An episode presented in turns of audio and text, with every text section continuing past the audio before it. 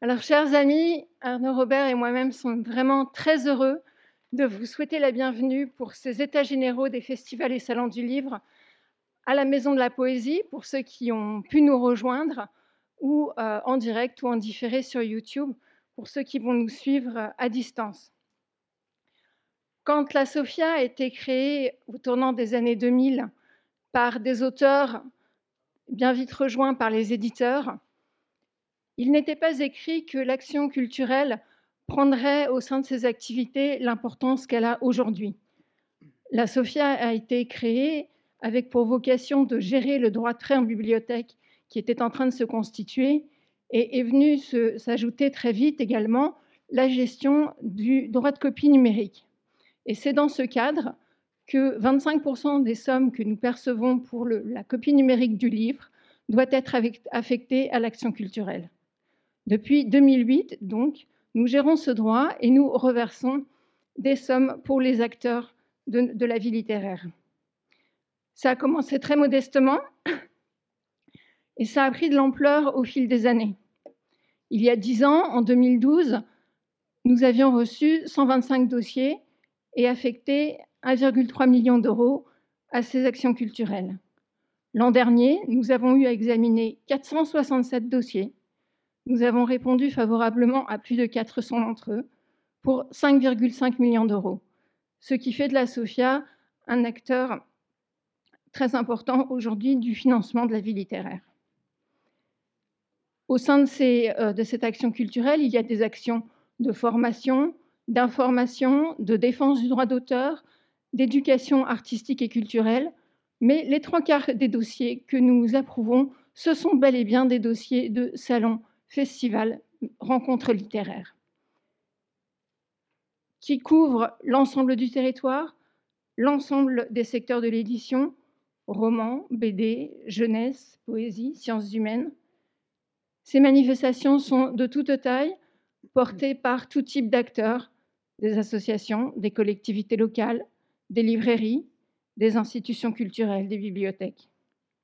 Au fil du temps, nous avons vu croître et embellir nombre de ces manifestations que pour certaines d'entre elles, nous accompagnons donc depuis longtemps. La commission d'action culturelle est devenue une manière d'observatoire de cette vie littéraire. Nous avons vu évoluer les modèles, nous avons vu les manifestations développer au-delà de l'événement festif des actions en amont et en aval, parfois même à l'année, souvent autour de l'éducation artistique et culturelle. Nous avons vu se multiplier et se diversifier les propositions de rencontres avec le public. Nous avons vu se généraliser la rémunération des auteurs pour leurs interventions. Et ceci, non seulement nous l'avons accompagné, mais nous l'avons promu, la rémunération des auteurs, puisque c'est en 2013 que nous en avons fait une condition de notre soutien. Dans le même ordre d'idées, en 2021, nous avons fait de la signature en amont de la manifestation d'un contrat de prestation avec les auteurs afin que leur euh, intervention soit mieux encadrée, nous en avons fait une nouvelle euh, obligation. Et encore en 2022, nous avons œuvré en faveur de la rémunération des auteurs en aidant à la mise en place de la, euh, de la rémunération pour les dédicaces BD, en apportant un tiers des sommes et en mettant en place une plateforme qui permet concrètement au système de fonctionner. J'ai dit que c'était que notre commission d'action culturelle était devenue une manière d'observatoire, c'est aussi un lieu extrêmement enthousiasmant. Nous avons pu mesurer au fil des ans la qualité des manifestations dont nous voyons passer les dossiers et que, nous connaissions sur le terrain. L'idée nous est donc venue en 2019 de créer un grand prix de l'action littéraire afin de saluer chaque année quelques-unes des, quelques des actions les plus exemplaires en matière de diversité, d'engagement, d'innovation, d'éducation, de mise en avant de la chaîne du livre. J'attendais peut-être quelque chose. Une jolie image. Ah voilà, ça c'est la, c'est l'affiche du, Grand Prix de cette année que j'avais envie de vous montrer. Nous l'avons commandée à une illustratrice qui s'appelle Béatrice Menuel, qui a été lauréate du, voyage à Bologne de la charte, qui est également une, action que nous soutenons. Et voilà, cette, affiche, je trouve qu'elle elle est représentative de l'esprit euh, qu'on peut souhaiter pour nos manifestations littéraires. C'est coloré, c'est joyeux, c'est festif, c'est de la rencontre. Voilà, c'est ainsi que nous menons une action culturelle qui se veut au service de l'ensemble de la chaîne du livre. Bonjour, bonjour à tous. Donc moi, je suis euh, Arnaud Robert, le, co-gérant côté éditeur de la SOFIA. Ce que je voulais euh, commencer par vous rappeler que la SOFIA, c'est, euh, je crois, la seule instance dans la filière du livre qui est comme ça, qui fonctionne, qui est administrée en parfaite et en stricte parité entre entre auteurs et entre auteurs et éditeurs et en, parfaite concorde. Je, regarde Valentine à ma gauche et Cécile à ma droite. Euh, voilà, et c'est vraiment, c'est vraiment une, une, caractéristique insigne de la SOFIA. Et cette, cette gestion à parité, elle se retrouve aussi dans notre commission d'attribution des aides, puisqu'il y a autant d'éditeurs que de, que, d'auteurs dans cette, dans cette commission d'attribution des aides qui, euh, bah, qui voit des centaines, des centaines de dossiers, qui a la lourde tâche et parfois, euh, parfois la, difficile tâche de, choisir euh, les, dossiers que, la SOFIA, va, soutenir, évidemment avec des critères objectifs euh, que, Cécile, Cécile, a rappelés. c'est un, une autre particularité de cette action culturelle, c'est que c'est les 25% qui sont prélevés sur le, droit de copie privée numérique ils sont prélevés sur des droits qui reviendraient normalement directement aux auteurs et aux éditeurs. Et on a choisi pour, euh, pour, pour l'action culturelle de, les, de ne pas les réattribuer, comme ça existe dans d'autres secteurs, et notamment dans la musique, directement aux auteurs ou aux éditeurs, mais bien de les attribuer de manière beaucoup plus large à des, à des actions culturelles, et au premier rang desquelles les festivals, les salons du livre. Et c'est encore une, caractéristique très, particulière de notre, action culturelle. Pour les éditeurs, puisque je représente euh, d'abord les éditeurs au sein, au sein de la SOFIA, euh, pour les éditeurs, c'est un moyen de venir soutenir aux côtés des librairies, aux côtés des bibliothèques, cet autre canal tellement important de, promotion de la lecture, de promotion des auteurs, de promotion des livres. Et comme l'a dit Cécile, c'est un, c'est un merveilleux observatoire, cette commission d'attribution des aides, pour constater et prendre conscience du tissu extrêmement, extrêmement dense et extrêmement vif des, des, événements soutenant et, et, promouvant le livre en France. On est frappé, moi j'ai été frappé depuis que participe à cette commission, depuis maintenant quasiment 12 ans, on est frappé par à la fois le nombre et la diversité de ces événements, mais aussi du, fait que ces événements sont d'abord soutenus quelquefois par l'énergie d'une, deux, trois personnes qui mettent, euh, beaucoup de leur vie, voire quelquefois, et évidemment, ce n'est pas à vous que je l'apprendrai, euh, quasiment, toute leur vie. Et ça, c'est vraiment ce qui nous, frappe euh, à chaque fois, de voir que ces événements reposent d'abord sur l'investissement humain et la passion et l'abnégation, parfois, de, quelques, individus pour, pour, pour, quelques, pour, un certain nombre d'événements. Et, c'est le message que, j'aurais voulu passer euh, ici, c'est que ces énergies, le sentiment qu'on a eu, et, Cécile va vous expliquer euh, la genèse de ces, états généraux, ces énergies euh, quelquefois un peu désespérées quand, des événements comme le Covid nous tombent dessus, ces énergies, on a pensé que les mettre encore plus en réseau leur permettent de se retrouver et leur, leur permettre de, de, de, se structurer, d'avoir des idées communes, voire de, s'entraider, euh, eh bien c'était un, service euh, qu'il fallait, qu'il fallait leur rendre, qu'il fallait vous vendre, et donc euh, vous, vous, vendre, pardon, vous rendre.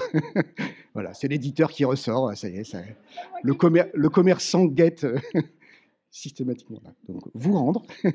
voilà, donc je suis vraiment, euh, vraiment ravi de voir, de voir cette assemblée et, euh, et, je vous souhaite, euh, vous souhaite vraiment deux jours de, partage de, des belles énergies qu'on peut, qu'on peut constater au moins quatre fois par an quand on se réunit et qu'on scrute, qu'on regarde, qu'on discute, qu'on dispute des centaines de, dossiers, des centaines d'initiatives qui viennent, qui viennent aider le livre à vivre dans notre, dans notre beau pays comme l'a dit euh, Arnaud, quelques mots sur la, genèse de ces états généraux, l'esprit dans, lequel ils ont été euh, imaginés. Donc euh, pour nous, après 15 ans d'action culturelle, et pour tous, après 2-3 ans, de, notamment de crise sanitaire qui nous a amenés à, repenser nos, modèles, nous a bousculés, nous a fait comme l'a dit Arnaud, euh, prendre conscience plus que jamais de la vitalité en fait de vos manifestations, car euh, nous avons, au début de la crise sanitaire, on s'est dit on va plus recevoir de dossiers, ça va être pas du tout. On, a vu tout le monde se retrousser les manches, continuer, continuer à faire des programmes de même qualité, et c'était annulé et on recommençait l'année suivante. On, était voilà encore plus admiratifs que jamais. Euh, et, dans le même temps, l'année dernière, on a commencé à, voir poindre euh, des menaces un peu plus concrètes sur, euh, par exemple, la pérennité des financements de nos, manifestations. Et on s'est dit en dialogue avec vous que c'était le bon moment peut-être pour justement se, réunir, discuter de, nos modèles et de la place que doivent prendre ces manifestations littéraires dans la cité au moment où le livre, lui, est, tout à fait euh, mis à l'honneur et plébiscité par, euh, par nos concitoyens à travers divers dispositifs. Cette proposition a recueilli auprès de, vous tous un, accueil enthousiaste et euh, je tiens vraiment à remercier tous les partenaires qui nous ont fait profiter de leur expertise et qui nous ont aidés très concrètement dans la constitution de ce programme. Au premier rang desquels, évidemment, la Maison de la Poésie qui nous accueille aujourd'hui son directeur Olivier Chaudançon et son incomparable équipe. Également le ministère de la Culture, qui sera représenté aujourd'hui par Pierre Mingui, à qui je, laisserai la parole immédiatement après, le CNL, les réseaux Relief, la FIL, la Fédération des salons jeunesse, la SCAM, la DAGP, le CFC. Et merci plus largement à l'ensemble des intervenants qui ont répondu à notre invitation et qui sont nombreux, car nous avons voulu qu'ils puissent représenter l'ensemble des types de festivals, des financeurs, des lieux d'accueil, des acteurs de l'organisation et des maillons de la chaîne du livre.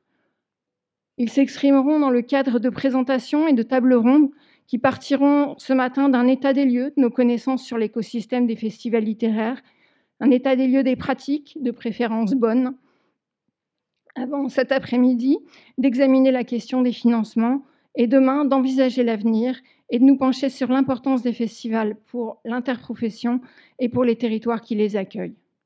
Le tout en ouvrant de petites fenêtres sur l'Europe ou sur le passage sur scène de la littérature. Un programme très dense. Et pourtant, tout ne sera pas dit, tout sera encore moins réglé certainement, mais si à la fin de ces deux jours, nous avons pu contribuer à faire avancer les réflexions, à mieux faire connaître les lieux et les acteurs de nos manifestations littéraires, à répondre à quelques questions et à ouvrir davantage de pistes, à susciter des rencontres, à donner des envies et à convaincre surtout chacun de l'intérêt de se mobiliser pour faire vivre ce magnifique tissu de manifestations littéraires que nous avons, alors nous aurons rempli notre objectif. Je nous souhaite à tous de très bons échanges.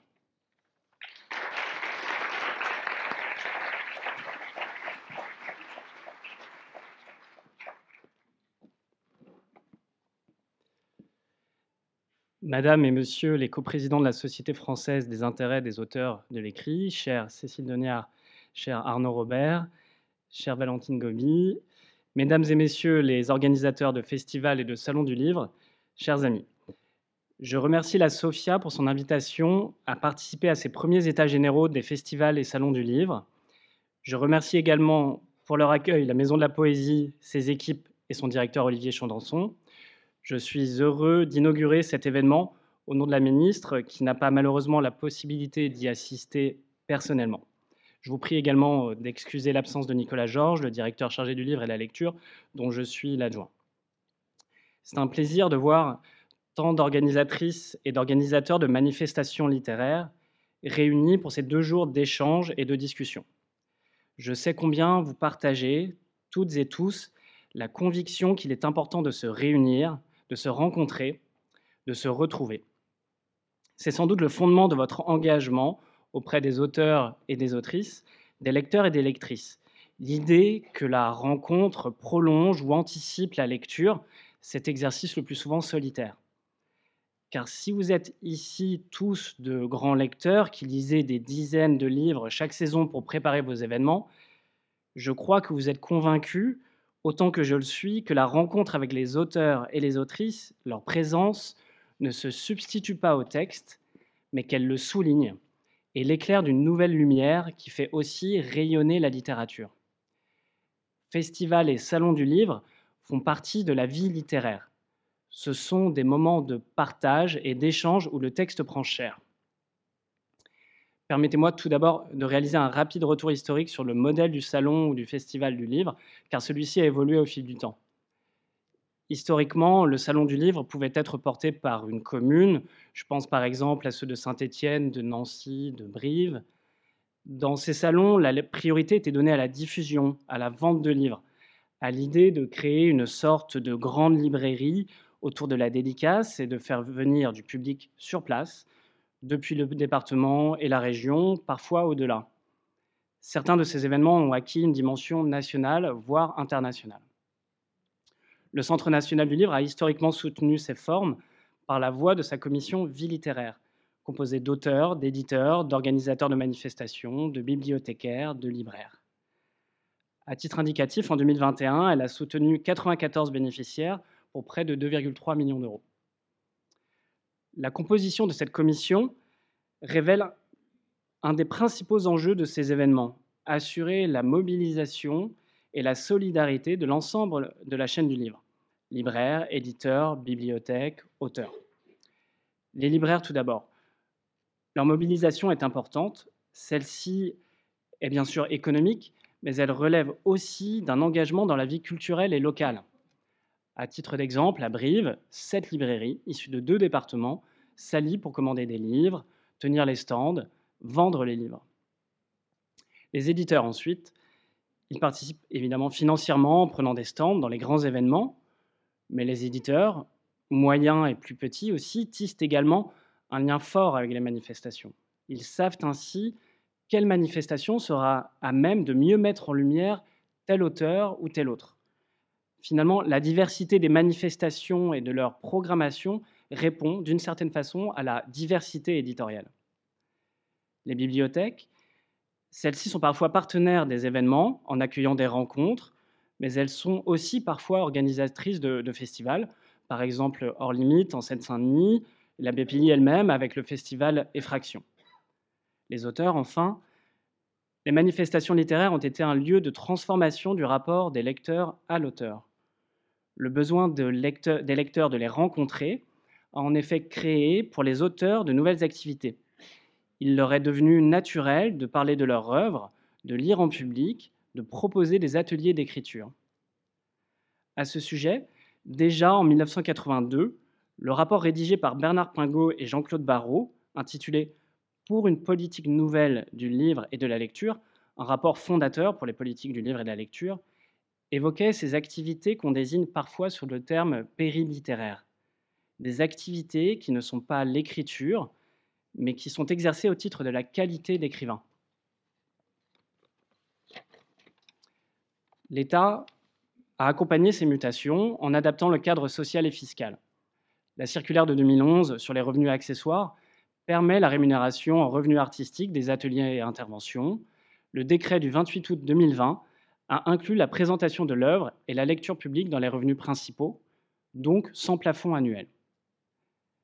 De nouveaux, modèles se sont en effet développés depuis une quinzaine d'années.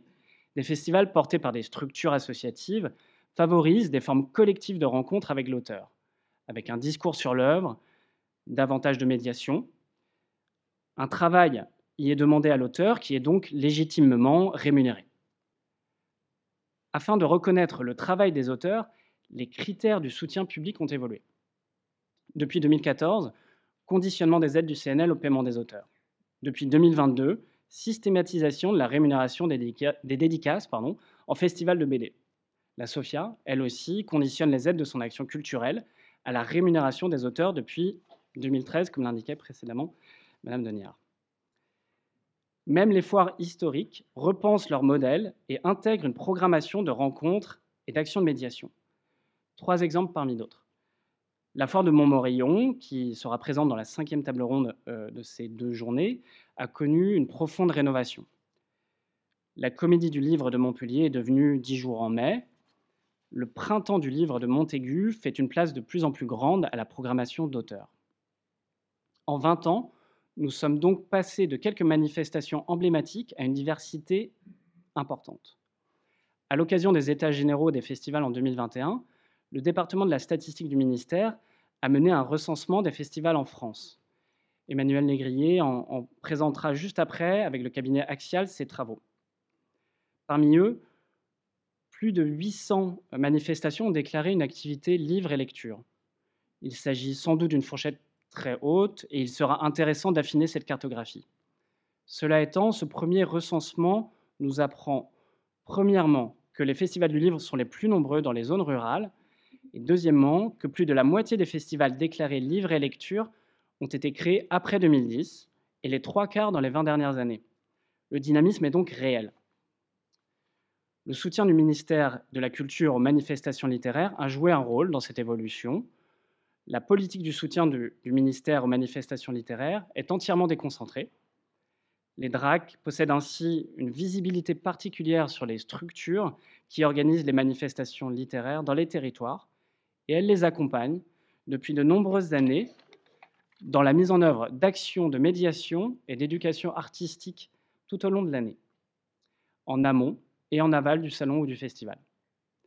Peuvent ainsi être soutenus des cycles itinérants de rencontres avec des auteurs, des ateliers d'écriture ou d'illustration, des résidences en partenariat avec une collectivité.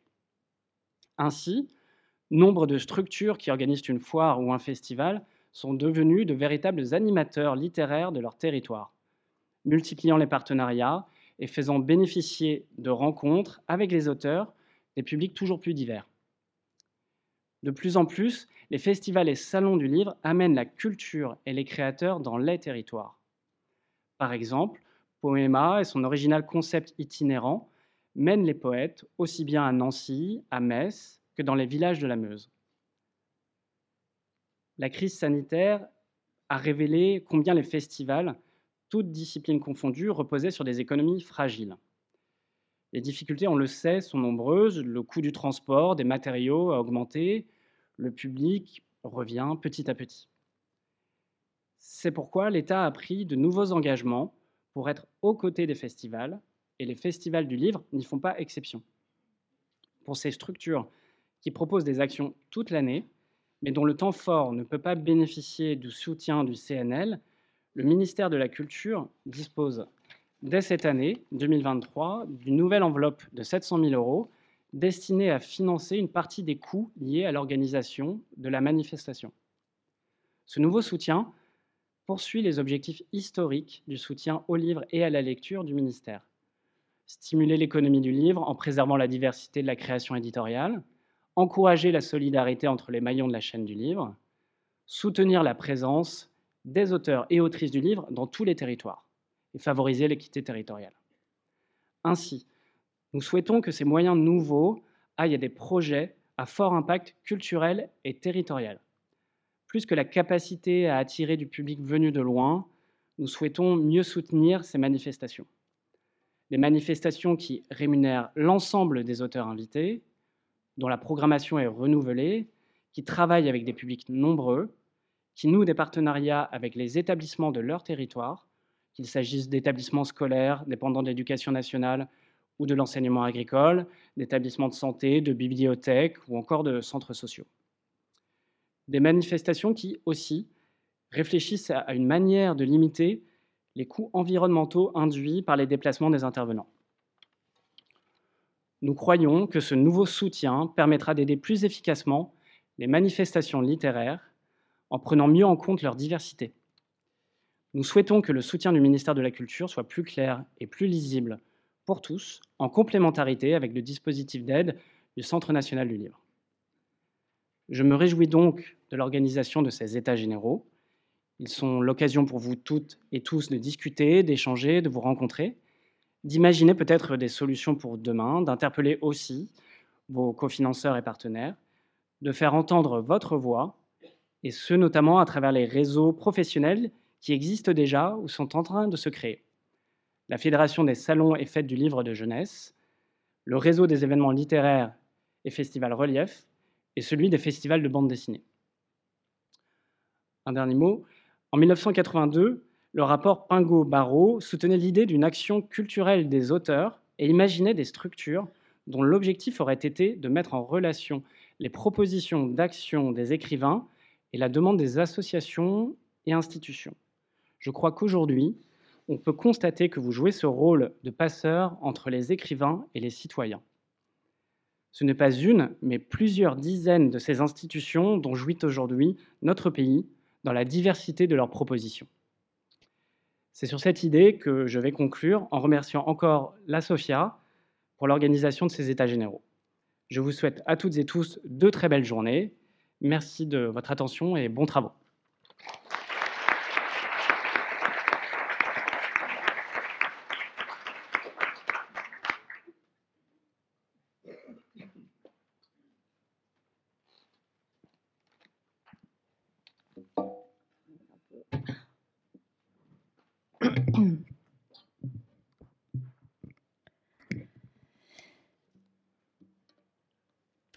Bonjour à toutes, bonjour à tous. Euh, merci pour euh, cette invitation à prendre la parole ce matin. Alors que je préparais l'ouverture de ces États généraux, je me suis demandé en bon élève ce qu'on pouvait entendre par manifestation littéraire. Et il m'est revenu une question que me posent très souvent les lecteurs, en particulier les plus jeunes. Rêviez-vous d'être autrice quand vous étiez enfant? Je leur réponds toujours non. Petite fille, j'aurais voulu être détective, infirmière, championne de ski, exploratrice. J'aimais écrire, mais être autrice, quelle idée. D'ailleurs, euh, autrice, ça n'existait pas. Des auteurs, dans mon village de Châteauneuf-de-Grasse, je n'en ai jamais vu avant de publier. Des autrices, n'en parlons pas même si du fait de sa proximité sonore avec le prénom Annie, j'ai toujours soupçonné que Annie Bliton devait être une femme. L'auteur était un homme, généralement vieux, souvent mort, figé en portrait peint, plus rarement photographié dans mes manuels scolaires. Je cueillais des livres sur les étagères comme des pommes sur un pommier, sans idée de ce qui les avait placés là. Et si ma réponse étonne souvent les jeunes gens, c'est notamment parce que depuis 20 ans, dans un monde où l'œil est hégémonique et où seul existe ce qu'on peut voir, les manifestations littéraires ont rendu les auteurs et autrices de livres proches, parlants, mouvants, visibles, bref, vivants. Ils ont des corps et une voix. Une manifestation littéraire, c'est une incarnation du livre, de la langue, des artisans qui la travaillent, une preuve irréfutable de leur existence. Elles ont une histoire extraordinaire, ces manifestations. Je me souviens de mes premiers salons, il y a 20 ans. Ils avaient lieu essentiellement dans de grandes villes, et au moment des rentrées littéraires, ils avaient pour figure centrale le chapiteau, accueillait d'impressionnants convois d'auteurs et prenait pour beaucoup la forme de dédicaces géantes, des vitrines en somme, qui avaient quelque chose d'une grande animalerie où les auteurs s'exposaient derrière des tables, qu'on observait de loin, osaient parfois approcher, qu'on saluait éventuellement, et même à qui on pouvait demander un coup de griffe sur la page d'un livre en plus d'une photo souvenir. J'exagère? Quoique. Je me rappelle sans regret ce chaos quelquefois joyeux, mais aussi les grandes suées qu'ils occasionnaient au beau jour et les bronchites chroniques que provoquait leur courant d'air. On n'était pas malheureux, mais on s'ennuyait un peu. La dédicace, par chance, est surtout devenue la conclusion d'échanges tellement plus riches. Une manifestation littéraire, c'est aujourd'hui avant tout cela une possibilité de rencontre et d'interaction avec un univers, une parole qui dévoile les coulisses de la création, rend palpable le lent travail de l'écriture, ses doutes, ses intentions, ses surprises, ce qu'aucune intelligence artificielle ne pourrait donner à entendre.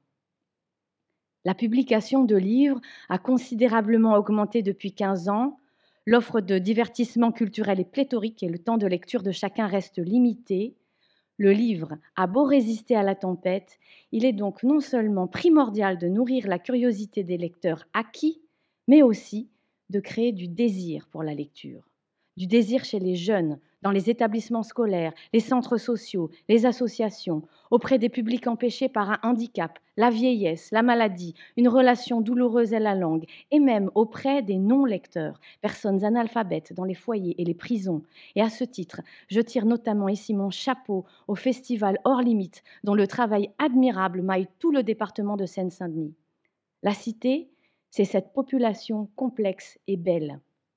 Elle est dans les villes et leurs périphéries, dans la ruralité, dans les montagnes et dans les îles. J'ai vécu cette expérience, la plus précieuse qu'un écrivain puisse raconter, de la première fois où un lecteur m'a confié Grâce à vous, j'ai lu mon premier livre. Mon lecteur s'appelait Christophe. Il avait 45 ans. C'était à Zinc de Livres, à Vendôme, un salon qui n'existe plus, mais qui a désormais le visage de Christophe, tenant la note sensible entre ses mains. Il venait de commencer cette aventure de la lecture qui n'a pas de fin. Il passait par là, il a vu du monde, il a tendu l'oreille, il a saisi une conversation entre deux auteurs sur une petite scène, il s'est arrêté. Depuis 20 ans, nous continuons à nous écrire et surtout, il continue de lire. J'écoutais vendredi dernier l'émission Le téléphone sonne sur France Inter qui posait la question de savoir comment donner envie de lire. Professeur, journaliste, membre de jury littéraire n'ont, à mon grand étonnement, pas une fois évoqué les manifestations littéraires. C'est que Christophe n'a pas été appelé à témoigner. Tous les Christophe. La manifestation littéraire n'accueille pas seulement, mais elle œuvre, elle est mobile, audacieuse, généreuse, volontaire, ne répond pas seulement à un besoin, mais le suscite ou le révèle. Je suis admirative et pour tout dire émue devant l'extraordinaire diversité des salons et festivals, l'imagination qui s'y déploie pour permettre la rencontre avec tous les publics, ceux dont l'action est perlée sur toute l'année, les saisonniers comme partir en livre autour de la littérature jeunesse l'été et d'autres circonscrits à un week-end, il y a les généralistes, les spécialisés sur un secteur du livre. Quelques-uns proposent des traversées thématiques, littérature et journalisme à Metz, littérature et géographie à Saint-Dié, littérature et musique à Deauville. Ils programment des entretiens littéraires, des ateliers d'écriture, des spectacles croisés où le texte se tisse à la danse, la musique, la peinture, la photographie des lectures publiques, des balles littéraires, des jeux, des quiz, des courses d'orientation, des escape games, des joutes poétiques, des performances et de véritables parcs d'attractions comme le spectaculaire Livrodrome destiné à la jeunesse. À Murmure du Monde, dans les Pyrénées, j'animerai une randonnée écrivante. À Narbonne, au Salon du Livre, je peux évoquer un roman en glissant sur l'eau à bord d'une péniche. À Toulouse, offrir une lecture dans une église désacralisée ou un musée. À La Réunion, grimper sac au dos jusqu'aux îlets des cirques pour rencontrer des classes de poche. À la Maison de la Poésie, ici, on propose des siestes acoustiques. En Franche-Comté, au Festival des Petites Fugues, par un mois de janvier glacial, j'ai parcouru en voiture deux semaines durant un territoire rural à raison de plusieurs centaines de kilomètres par jour, et je me souviens que dans les villages où nous arrivions trempés et grelottants, le poêle de la salle des fêtes était allumé quatre heures avant notre arrivée, et nous échangions nos haleines fumantes dans la tiédeur toute relative avec des assemblées magnifiques où cohabitaient des quasi-centenaires, des familles, des bébés et même des chiens. Il arrivait, m'a-t-on confié, que des habitants se déplacent à ski de fond parce que les routes étaient impraticables. Les manifestations littéraires, ces étonnants voyageurs à Saint-Malo, dont les centaines d'auteurs invités de France et de l'étranger offrent une programmation vertigineuse à un public venu de tout le pays, et c'est aussi l'association Luciole, dans les Corbières, qui organise au milieu des champs un concert littéraire au foyer municipal de Saint-Laurent de la Cabrerisse, repeint à neuf pour la fête. Les manifestations littéraires, ce sont désormais, depuis la pandémie, des captations audiovisuelles et des podcasts qui ne remplacent aucunement la rencontre réelle, mais qui ont permis de dilater l'espace et le temps. Ce qui me réjouit toujours, c'est le collectif, chaque fois mis en place, communes, départements, régions, bibliothèques, associations, institutions locales ou nationales travaillent ensemble et accueillent les événements et toute la chaîne du livre, de l'auteur au libraire, souvent renforcée par d'impressionnantes équipes bénévoles. J'aime quand la littérature fait lien, fait expérience. J'aime aussi que le texte soit prétexte à plus grand que lui. J'ignore le poids économique précis de ces manifestations, mais j'ai des yeux pour voir, des oreilles pour entendre. Il est certain que les libraires y tiennent parce que les livres s'y vendent. Non au seul moment des événements, mais aussi en amont et en aval grâce à la communication qui les accompagne. Pour ma part, je ne peux oublier qu'en 2020, Feu, le rapport Racine, notait que 68% des artistes auteurs déclaraient des montants de droits inférieurs à 1000 euros et que ces manifestations ne comptent pas pour rien dans la possibilité qu'elles leur donnent de vivre, du fait des rémunérations désormais largement mises en place auxquelles le militantisme des organisations d'auteurs n'est pas étranger, et aux exigences des financeurs tels que le Centre national du livre et la SOFIA. Les dispositifs de résidence qui les précèdent quelquefois ont aussi leur importance et les projets promis à naître dans la suite de ces rencontres. Des livres à plusieurs mains, par exemple. Je pense notamment aux quatre volumes du roman U4, un énorme succès qui leur doit, il me semble, de précieux moments d'échange. Ou encore à des recueils collectifs. J'avais, grâce au salon, mes premiers salons, fondé le collectif d'auteurs L'écrit du cœur, dont Gallimard Jeunesse a publié les livres solidaires. Des professeurs, bibliothécaires, animateurs d'associations, d'hôpitaux, d'instituts médicaux éducatifs se rendent sur les salons et des programmes d'intervention commencent là, au pied d'une scène littéraire ou devant un stand. Les manifestations littéraires, c'est un revenu pour les auteurs et de l'avenir à partager. Évidemment, le modèle économique est complexe, peut-être fragile, car essentiellement assis sur des subventions. Les communes et collectivités territoriales en particulier sont confrontées à des choix difficiles en période de restrictions budgétaires et d'inflation. Nous les voyons pour partie se retirer des financements et c'est un crève-cœur.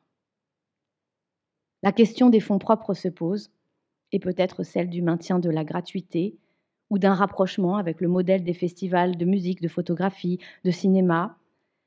Il y a quelques jours, dans Le Point, je lisais que la Cour des comptes se penche sur les financements des festivals, plus de 7000 en France, dont 70% des financements sont absorbés par le spectacle vivant. Elle propose de conditionner davantage les aides à des exigences de création et de démocratisation culturelle. Une réflexion est à l'œuvre et l'enjeu est de taille, car la place du livre dans le paysage culturel est en France une exception formidable que bien des auteurs étrangers nous envient. Mais une autre question se pose, moins évidente et cependant cruciale, celle de l'évolution du métier d'auteur. Écrire, c'est donc le début de l'aventure, s'exposer fait partie du parcours. Par ailleurs, participer à une manifestation littéraire, ce n'est plus seulement, et depuis longtemps, et de moins en moins, tenir un stylo sous un chapiteau c'est parler en public, débattre, mais aussi lire à voix haute, s'ouvrir à des projets impliquant d'autres artistes, se mettre en scène, animer des ateliers participatifs. Quelquefois, la médiation de l'éditeur a même totalement disparu. Et l'auteur, directement contacté, gère son agenda d'intervention et en informe sa maison d'édition. Qu'est-ce encore le métier d'écrire? Quel abîme entre l'exigence de solitude qu'implique l'écriture et les compétences de jeu, de communicant, de débatteur, de pédagogue qu'exigent les manifestations aujourd'hui.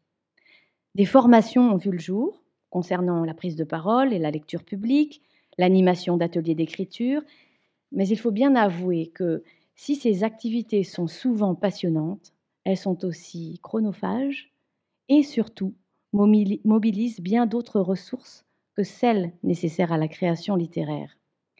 Si j'étais petite fille aujourd'hui, je rêverais peut-être d'être autrice, parce que j'aurais une chance de rencontrer une écrivaine vivante à l'école, à la bibliothèque ou sur la place de mon village, mais je ne pourrais me figurer que ce métier requiert aussi des compétences de transformiste. Aussi, et sans atténuer l'enthousiasme qui m'anime, je crois important d'être vigilant à ce que ces manifestations, paradoxalement, n'invisibilisent pas l'auteur. Le livre est le cœur battant de ces fêtes, se libère de l'Antiquité, qui est la partie vivante de l'écorce sur laquelle on a longtemps écrit. C'est la création, le travail patient de la langue dans l'ombre qui les rend possibles et les justifie. L'auteur n'est ni comédien, ni clown, ni conférencier professionnel, ni animateur culturel. Il a le droit à la maladresse, à la fatigue, au bégaiement, à l'introversion, au malaise en public.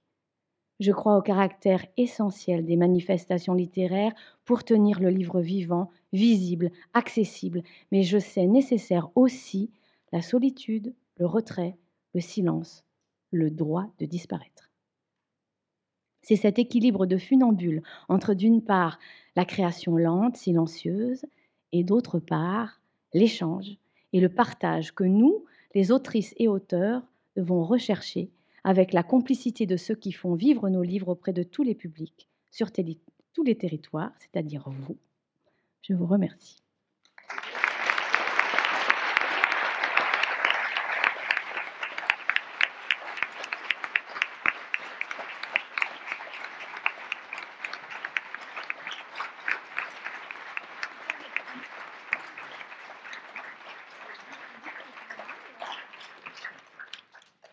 Merci infiniment Valentine pour ce très beau coup d'envoi. On voulait entendre les auteurs. C'est fait. Merci. Pas facile de passer après euh, un aussi beau texte. Il faut que ça tombe sur moi. Euh, bonjour à toutes et tous. Donc moi je suis Geoffroy Pelletier, directeur de la, SOFIA. Je crois je connais beaucoup d'entre vous, mais pas forcément toutes et tous. Et puis bonjour à ceux qui nous suivent et qui n'ont pas pu nous rejoindre et qui nous suivent en, en duplex. Je vais être très très rapide. Euh, d'abord, je suis ravi que, vous soyez tous là. Je suis content que ces états généraux puissent exister. Euh, je ne sais pas si ce sont les premiers, peut-être pas les derniers. Euh, on verra. en tout cas, un, grand merci à, tous ceux qui ont permis que ça puisse exister. Très vite, je vais passer euh, la parole et je, les remercie infiniment d'avoir accepté la, proposition d'intervenir.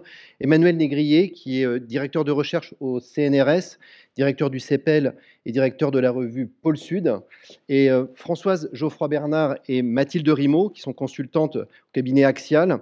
Alors, Mathilde Rimaud, pénalisée par les, les questions de paraît-il qu'il y a des problèmes de transport, euh, ne, peut pas se joindre à nous, mais normalement devrait être en visio pour la présentation de, l'étude du cabinet axial, avec l'idée de dresser ou d'essayer de dresser en tout cas un premier état des lieux, un premier panorama des festivals et des salons du livre en France. Merci beaucoup.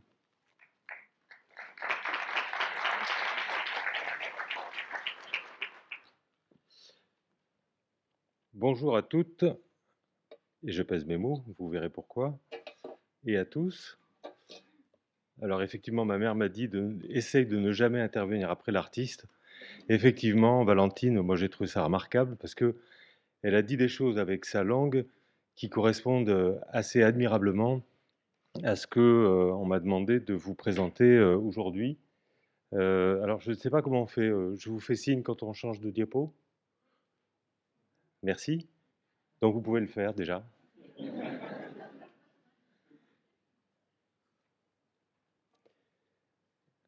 Donc on a, euh, sans attendre, euh, on a réalisé euh, à partir de, 2018-2019 une recherche qu'on estimait être globale sur l'ensemble des, sur l'ensemble des festivals. Globale parce que abordant à la fois les aspects artistiques et culturels, mais euh, également euh, établissant une sociologie des publics, une sociologie des bénévoles, avec de gros échantillons, une analyse socio-économique des festivals, leur communication, leurs partenariats territoriaux, etc.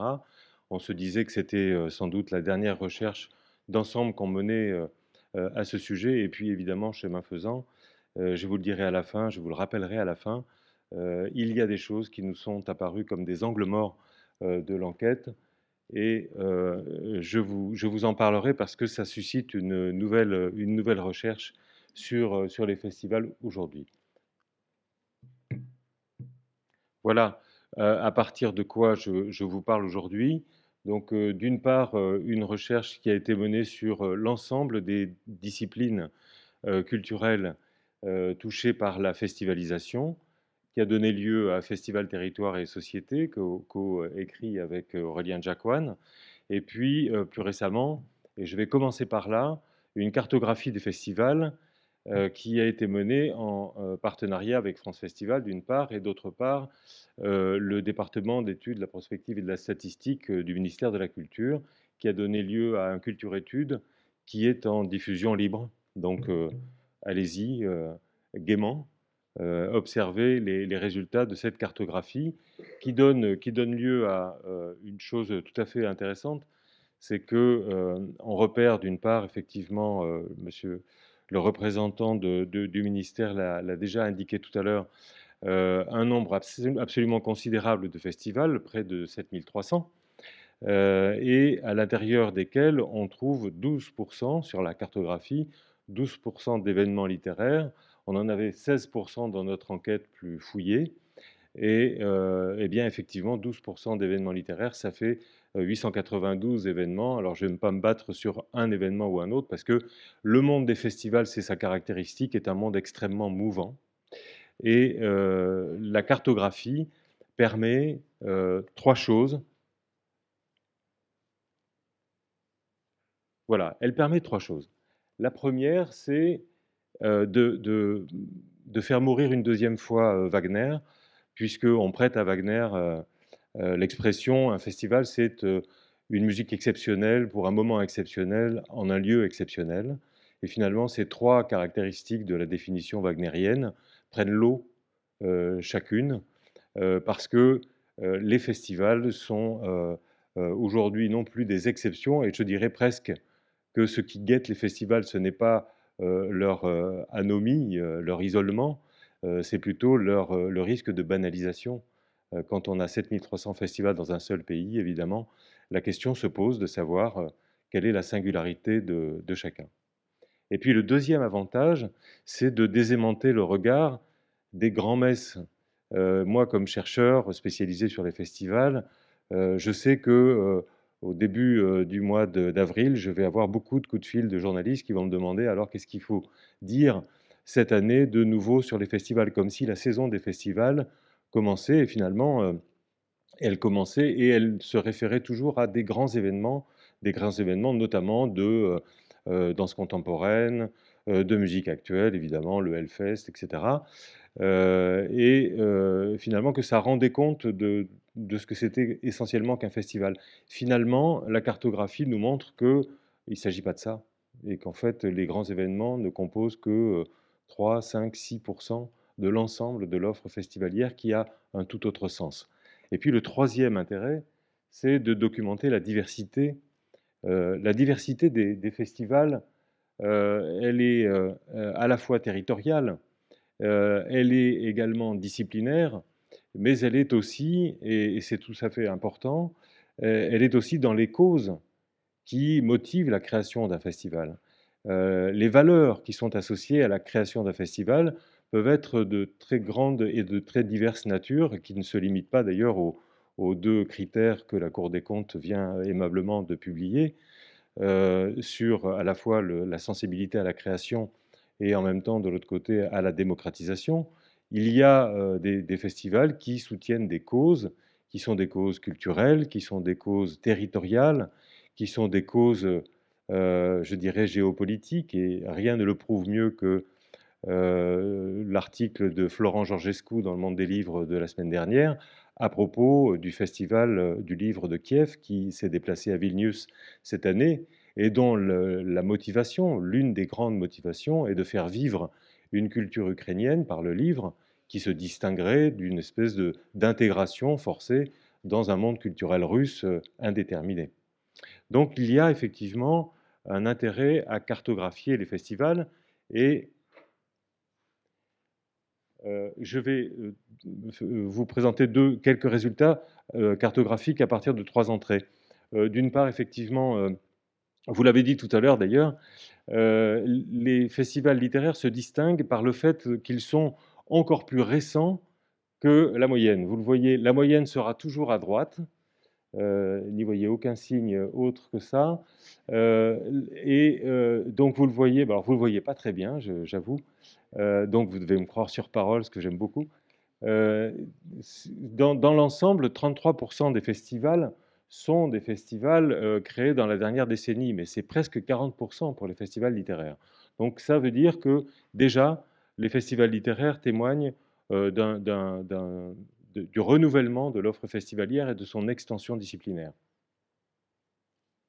Vous le voyez ici dans la cartographie par région, le dernier carré, le carré fuchsia, est toujours plus important que les carrés précédents. Ce qui veut dire que, en dépit de toutes les alarmes, c'est la fin des festivals, on l'a déjà dit en 2008, on l'a répété en 2014, avec la cartocrise, etc eh bien, le monde des festivals se renouvelle et s'amplifie sans considération des alertes de crise qu'on lui présente assez régulièrement. Et c'est un phénomène qui est un phénomène généralisé, puisque vous le voyez sur cette carte, eh bien, toutes les régions sont redevables du même phénomène.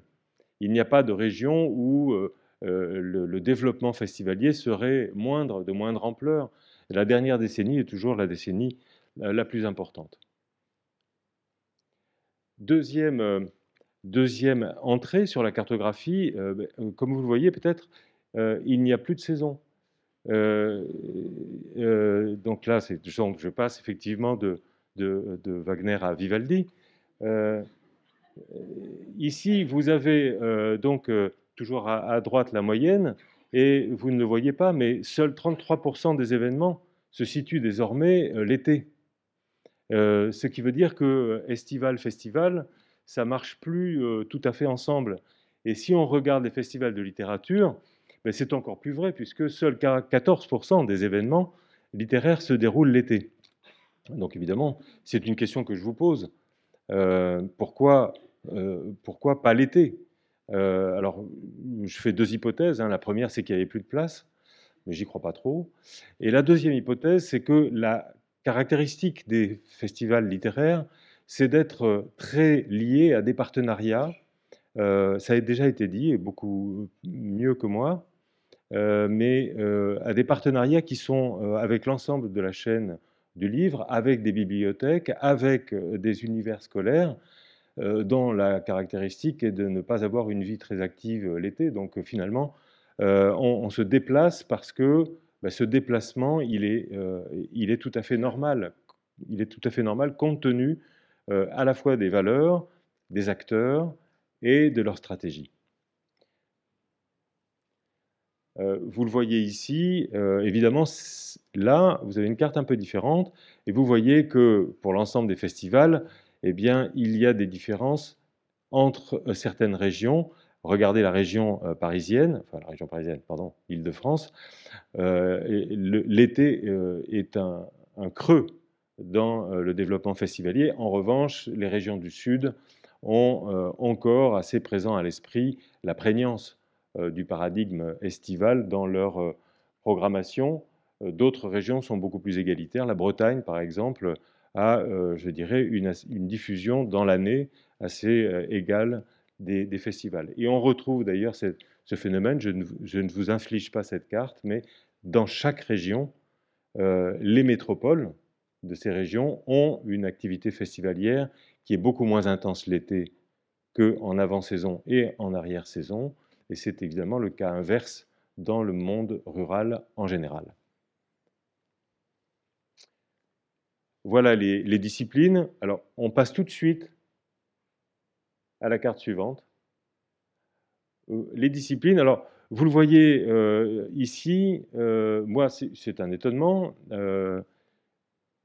Le, les festivals littéraires interviennent pratiquement toujours en troisième catégorie en nombre de festivals par région. font exception la Corse et l'Occitanie en raison de l'importance de leur festival de cinéma. Le festival de cinéma passe devant le festival littéraire, mais de peu.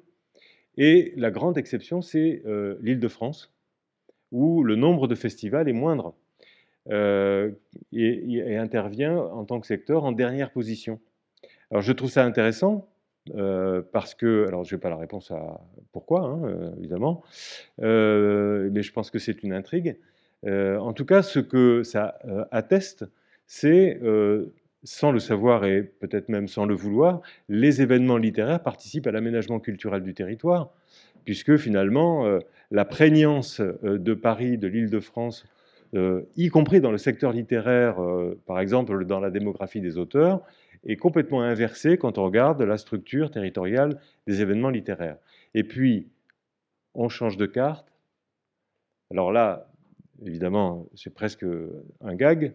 hein, c'est la carte territoriale à l'échelle départementale. Parce que s'il n'y a pas de région particulièrement en pointe ou vraiment en fort recul ou en quasi-absence en matière d'événements littéraires, c'est à l'échelle départementale qu'on trouve là des festivals, des, pardon, des festivals, qu'on trouve des, départements qui sont des territoires qui sont particulièrement sensibles aux événements littéraires. Alors je vais en citer quelques-uns.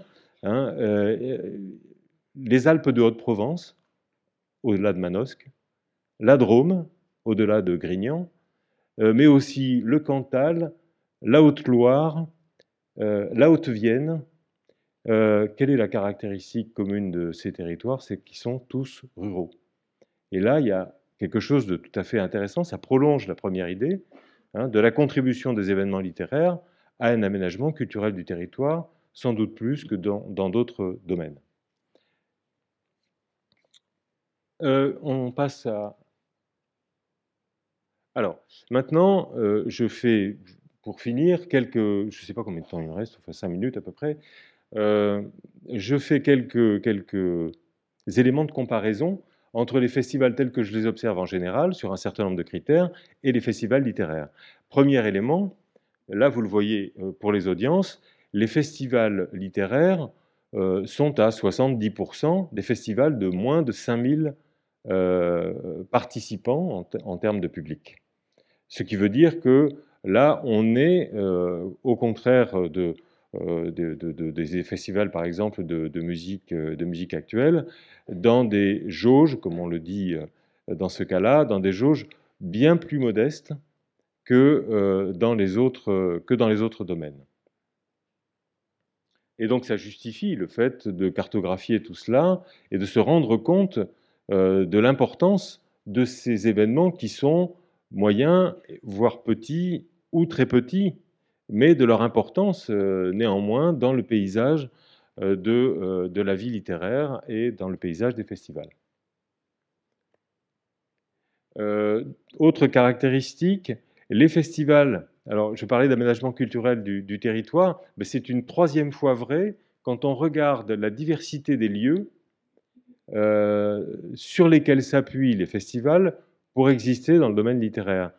En moyenne, un festival de littérature se déroule sur 11 lieux, alors qu'en moyenne, pour l'ensemble des festivals, c'est 8. En revanche, en nombre de jours, les festivals littéraires sont plus concentrés que euh, la moyenne, vous le voyez, 7 jours au lieu de 9, mais légèrement plus concentrés. Ce n'est pas non plus une différence absolument abyssale. Euh, en, termes de nombre de spectacles, vous le voyez, ou de nombre de sessions, euh, les festivals littéraires sont très légèrement au-dessus de la moyenne, 41 sessions, c'est-à-dire pour ce qui est des, euh, pour ce qui est des festivals, des rencontres avec des auteurs, des euh, lectures publiques, etc., contre 34 en moyenne. En revanche, à droite, le nombre d'artistes concernés, invités en moyenne par un, par un festival, il est de 35 contre 71. Alors pourquoi cette différence? Évidemment, ici pèse énormément le secteur musical, parce qu'on a considéré artiste, évidemment, tout membre d'un groupe euh, musical, et pas simplement l'artiste de tête. Alors quand vous avez un festival d'orchestre symphonique, évidemment, ça fait péter la moyenne. Enfin, péter, pardon. Euh, la, la dépôt suivante. Alors, euh, de la même manière qu'on observait tout à l'heure le, euh, la caractéristique de relative modestie en termes d'audience des festivals littéraires, eh bien ici, ça se retrouve dans les budgets. Euh, dans les budgets, ce qu'on retrouve, c'est effectivement que, euh, en moyenne, un budget d'un festival littéraire est quatre fois moins important que la moyenne de l'ensemble des budgets des festivals. Hein, donc là, on est entre, donc vous le voyez, les festivals de littérature, il y en a très peu qui sont dans des budgets colossaux et une très grande partie, euh, et c'est très très net ici, une très grande partie euh, se retrouve avec des budgets de moins de 20 000 euros, ce qui correspond à effectivement des petits événements de petite envergure, mais qui n'ont pas moins de dignité que les autres. Voilà, donc quelques éléments. Alors, sur les dépenses, les événements littéraires sont un petit peu au-dessus de la moyenne sur leurs dépenses artistiques, ce qui est quand même une, bonne nouvelle, hein, dans la mesure où finalement leur, contribution, on pourrait imaginer qu'elle est une contribution, enfin, dans ce qui a été dit tout à l'heure très bien sur le caractère commercial des, anciens salons du livre, et finalement on voit que là, il y a une contribution assez importante à la vie artistique de ce secteur plus que d'autres domaines, euh, comme par exemple à gauche les musiques actuelles. Mais c'est aussi parce que, euh, contrairement aux musiques actuelles, les festivals de littéraires n'ont pas tous ces frais techniques de sécurité euh, à assumer, notamment sur l'amplification, par exemple, pour les musiques actuelles. Quant aux recettes, ça a déjà été dit, mais je le répète, effectivement, alors il y a deux caractéristiques singulières des festivals littéraires. Pour ce qui est de l'ensemble des festivals, on est dans un monde, euh, d'une part, euh, du non lucratif, très euh, fortement gouverné par le modèle associatif. Plus de 80% des festivals, en moyenne, sont des festivals associatifs. Et la caractéristique des événements littéraires, c'est d'être à 32% des festivals directement gérés par la puissance publique. Voilà une singularité. 32% hein. euh, contre euh, donc moins de 20% euh, des événements en, moyenne en général. Et la deuxième caractéristique, c'est effectivement dans les ressources de ces festivals, le poids que représentent les fonds publics. Hein. ce qui en fait effectivement peut-être une fragilité, ce qui suscitait chez, chez Valentine quelques interrogations sur euh, l'avenir du modèle économique des festivals, et c'est tout à fait justifié. Euh, sur le plan des équipes, ce que je me bornerai à dire, c'est que finalement les, festivals littéraires ont, comme les autres, euh, recours de façon extrêmement importante au bénévolat. Je n'ai pas le temps d'en parler du bénévolat, mais en gros, sachez, croyez-moi, faites-moi confiance, euh, qu'il y a deux thèses qui courent sur le bénévolat, deux thèses anti-bénévolat. La première, c'est que le bénévole, c'est quelqu'un qui euh, vient participer au festival parce qu'il n'a pas les moyens de se payer un ticket, donc c'est une forme de ticket gratuit, c'est le clandestin. Et deux, euh, le, bénévole, c'est quelqu'un euh, ben, qui vient se faire exploiter pour son travail, pas rémunéré, donc c'est du salariat déguisé. Euh, euh, dans notre étude sociologique sur le bénévolat, c'est valable pour les éléments littéraires encore plus, je crois, que pour tous les autres, ces deux thèses sont complètement réduites à néant, à presque rien. À presque rien, parce qu'il y a autre chose à dire sur le bénévolat, mais je n'ai pas le temps. Alors là, c'est la bonne nouvelle euh, sur la, gestion des festivals. C'est une, question qui a animé, vous le savez, un certain nombre de, chercheurs, euh, Joël Farchi en particulier, sur la question de savoir